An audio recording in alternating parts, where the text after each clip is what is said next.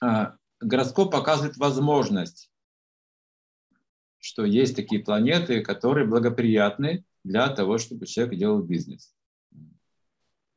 Это лишь вот у него возможность. А как он эту возможность использует?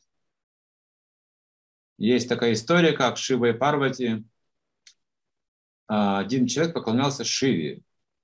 Это история древняя. Поклонялся Шиве долгое-долгое время. Как он поклонялся? Он ходил вокруг храма пешком каждый день, то большое расстояние, по рикраму такое делать. Это священный обход называется, с молитвами. Не каждый день он дал себе обед, будет это делать в любую погоду. Он это делал год за годом.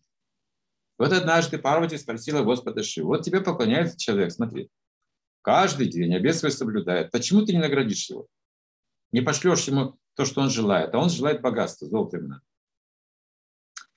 А Господь Шива говорит, ну а он не воспользуется этим. Он неудачник.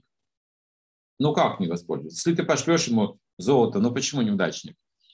Не верю. Он говорит, ну вот посмотри, что сейчас будет. И Господь Шива принял образ какого-то человека, вышел на ту дорогу, вокруг храма тоже, куда этот человек должен был прийти, и поставил горшок с золотом на его пути. И удалился. И этот человек пошел на парикраму опять, на свою ежедневную, пешком, и стал размышлять. Вот уже 20 лет я поклоняюсь Шиве, да? И пока вот ничего не получил. Странно. Не работает, что ли, это, или начал размышлять об этом. Потом подумал, ну, крамольные мысли, почему обвиняю Господа Шиву? Ведь у меня со мной же ничего плохого не случилось за это время. Руки целы, ноги целы, глаза видят. Вот что было бы, если бы я, скажем, не видел ничего? Смог бы я обходить вокруг храма? Надо попробовать. Закрыл глаза и пошел. Прошел мимо этого горшка золота.